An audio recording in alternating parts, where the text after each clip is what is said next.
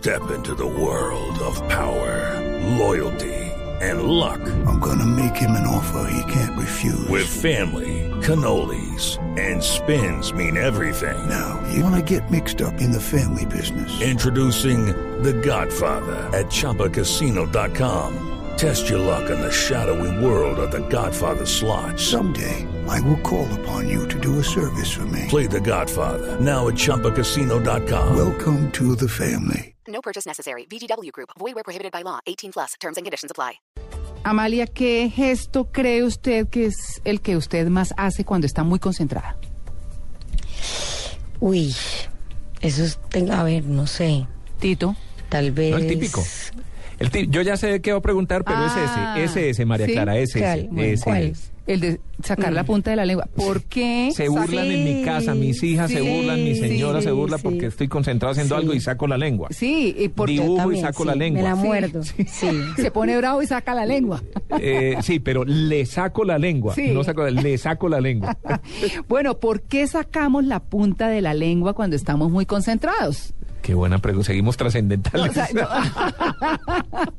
No, pero es que es Estamos muy en un trascendentalismo increíble. Ay, no, pero es que esto increíble. se parece a por qué las cucarachas se mueren patas arriba, ¿no? ¿Se acuerdan que A mí hablamos me de parece eso? interesante saber, ¿sabes? No, María es que ¿verdad? yo ¿Y por saco qué la lengua. Sí, ¿por qué? Sí, uno, uno saca la punta de la lengua y es que, pues bueno, alguna vez eh, eh, uno se ha dado cuenta, ¿cierto? Yo a veces me doy cuenta porque me quemo los labios muchas veces porque suelo estar eh, sacando, sobre todo cuando estoy leyendo y además leo mucho, entonces, pues tenaz. Pero, pero hay varias hipótesis, que tratan como de explicar ese, ese gesto que es, es calificado como un gesto inconsciente. Así que, pues se dice que es hereditario. Entonces, mejor dicho, desde nuestros antepasados, todos sacaban la lengua eh, y que informa a los demás, según un, un zoólogo y etólogo inglés que se llama Desmond Morris. eh, eso, eso querría decir, cuando la persona está conce- concentrada, como aléjate, no me molestes, estoy ocupado. Pues ¿Ah, sí? sí, eso es lo que dice él, pero bueno, otros expertos sugieren que sacando la lengua de la Desmond boca. Morris era el del mono desnudo. Sí, señor. Sí, señor. Y dejándola quieta entre los labios, conseguimos eliminar el número de estímulos que llegan al cerebro, dejando más neuronas disponibles para otras ejecutar correctamente, mejor, mejor eh, ejecutar correctamente otras actividades que requieren toda la atención. O sea, que Meto la lo- lengua y tengo más neuronas disponibles. No, no la mete, la saca. Ah, Asoma la punta de la lengua, usted Claro, está, en esa actividad y no está batiendo el pie o golpeando la mesa o haciendo alguna cosa, ¿cierto? Mm. Sí, bueno. Movi- Moviendo las piernas, agitando las piernas. Por ejemplo. O el, o el, o el pie. Exacto, evita usted estímulos, se concentra en la lengua y entonces no solamente está espantando, según lo que dice este señor Morris, a la gente porque está ocupado, sino porque además deja más neuronas disponibles para, para poner mucha atención. ¿Qué tal? ah? Típica imagen de ¿Cómo me caricatura. Típica ¿Ah? imagen de caricatura, ¿cierto?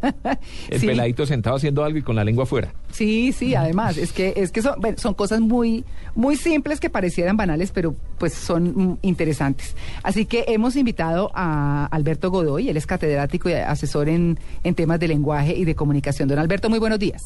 Muy buenos días, María Clara. Buenos días para la, eh, para la gente que escucha el programa y para tu equipo de trabajo. Muchas gracias por la invitación. Bueno, Alberto, entonces eh, vamos más allá con el tema de sacar la lengua. ¿Hay algo adicional? Eh, pues lo primero que habría que precisar es que más allá de, digamos, los resortes genéticos eh, o ese grupo de caracteres hereditarios que se manifiestan a través de los gestos, eh, los tics de, de pronto también, o las maneras de mover los ojos, eh, básicamente eh, la- las maneras de imitar a nuestros ancestros está sobre todo el componente cultural. Eh, digamos que ningún gesto significa eh, algo de manera global. Es decir, que ese reflejo por sacar la lengua que nosotros interpretamos, por ejemplo, aquí como la posibilidad de mostrarle al otro inconscientemente que estamos haciendo algo con mucha concentración, en otras culturas, por ejemplo, puede ser interpretado como un gesto de, de descortesía. De hecho, en algunos pueblos del Medio Oriente está catalogado de esa manera. Mostrar la lengua eh, no es no es bien recibido, es una ¿Así está uno leyendo? Señora, ¿Así está uno leyendo? Eh, bueno, es que aquí hay que entonces empezar, digámoslo así, a, a estratificar los niveles del gesto. Sí, claro, si uno está leyendo digamos que hay diversos reflejos eh, motores eh, por parte del cerebro. Entonces, yo, yo quiero hacer un, como una separación. Digamos que no existe el ser humano, sino que existe una cosita que se llama el cerebro, ¿cierto? Mm. Que está dentro del ser humano. Y entonces, hagamos de cuenta que el cerebro tiene la capacidad de manipular todas las habilidades eh, conscientes e inconscientes de- del ser humano. Y entonces, en ese orden de ideas, cuando el cerebro está trabajando, muchas veces sí requiere una eh, sobre todo cuando se trata de un tema que requiere tanta concentración, eh, requiere una cuota muy alta de energía, de gasto. Entonces, digamos que podríamos interpretar eh, el sacar la lengua, eh, mordernosla, doblarla, que es un gesto que, si, si, si se fijan, se, se ve en algunas personas, pero en otras no. Básicamente lo que estamos haciendo es generando una tensión alrededor de un músculo y ese músculo que es la lengua básicamente está eh, permitiéndole al cerebro descongestionar otras áreas del pensamiento para que él no pueda básicamente desconcentrarse en la actividad fundamental que es leer, ¿no? No, pues entonces tengo una congestión cerebral brutal. Porque cuando leo y me di cuenta a, tra- a raíz de esta información, uno no se da cuenta de esas cosas. Pero Ay, cuan- cuando leí la información, yo dije, no, pues si yo saco la lengua, mejor dicho. A mí sí me Hay lo sacan en cara permanentemente. A rascarse los dedos mientras leen. Hay otras personas que, por ejemplo, no pueden leer sin un esfero en la mano. Ah, no, sin esfero y tijeras. dándole Sí. vuelticas, girando, etcétera, etcétera. No, es que hay, hay kit de lectura. El kit de lectura es Sí. un resaltador, esferitos de colores y tijeras si se puede recortar.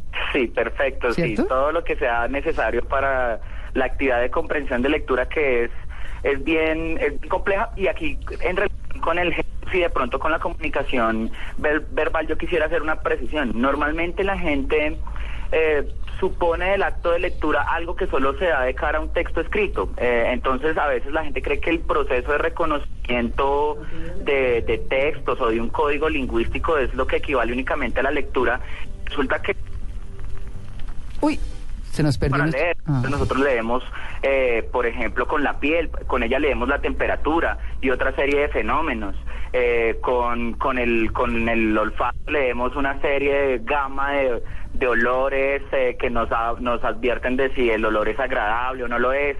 Y asimismo con los otros sentidos. Así que leer es una actividad holística que trasciende al texto escrito. Claro. Perdón, ¿una actividad qué? Holística, que ¿Qué trasciende al texto escrito. ¿Qué es que holístico? digamos algo que requiere no solamente de pensar el hecho de, de la lectura como lo que yo hago de cara a la interacción a través de la vista, del proceso de comprensión, es decir, eso que los, los académicos llaman el, el proceso de codificación y de codificación del sentido. Entonces, eh, para precisar mucho mejor, leer es una actividad que involucra todas las partes de nuestro cuerpo. Claro, cuando estamos leyendo, digamos que lo que nosotros, de lo que nosotros aparente somos, aparentemente somos conscientes, es del hecho de que estamos, eh, digamos, en una, eh, digamos, en una actividad que aparentemente no ofrece mucha acción. Es decir, nosotros no estamos haciendo piruetas mientras leemos, ni estamos abriéndonos de piernas, pero básicamente nuestro cerebro allá eh, en el mundo de las ideas al- podría decirse que sí está haciendo eso, solo que lo hace a través de un mecanismo que se da a través de un repertorio de signos, de un, de un sistema con el cual, por ejemplo, el individuo o el ser humano puede interpretar lo que llama la realidad. Bueno, lo que sí es claro es que después de esta nota nuestros oyentes van a pensar cuando están leyendo, uy, saqué la lengua. Sacamos la lengua, ¿cierto? Sí, claro. Bueno, pues eh, don Alberto Godoy, muchas gracias por eh, esta atención con En Blue Jeans de Blue Radio. Bueno, muchas gracias a ustedes nuevamente por la invitación eh, y espero que tengan un gran día. Y saquen la lengua. Y saquen la lengua. Usted mencionaba a Edmond Morris, que es el que el, de donde salió esta este estudio, Sí. digamos, esta investigación. Él es eh, un zoólogo británico, nacido en 1928, ya pues está muy viejito, creo que no ha fallecido todavía. Pero es que me llama la atención de este señor que era eh, eh, o ha sido proevolucionista. Él es de esos que cree pues en la teoría de la evolución y que venimos de los simios y todo lo demás. Él empezó como pintor y le dio por pintar simios, micos Sí. pero entonces de tanto estudiarlos para que le quedaran bien pintados, empezó a mirar, sí, cómo, qué tan parecidos eran con los seres humanos y se interesó por estudiar la evolución y terminó siendo un gran científico. Claro. Es decir, empezó por la pintura recreativa y hacer sus obras de arte y terminó metido en el cuento. Y sacó un libro que no tenía muchas expectativas por ahí en los años 60, finales de los 60 y 66, 67 tal vez, que era El mono desnudo. Mm. Ah. Y terminó convirtiéndose en un, en un libro, pues, mm, criticado por algunos, pero también eh, tomado por otros como, como una realidad. Bueno, bien, Tito. Desmond. Morris. Sí. Sí. bueno, muy bien.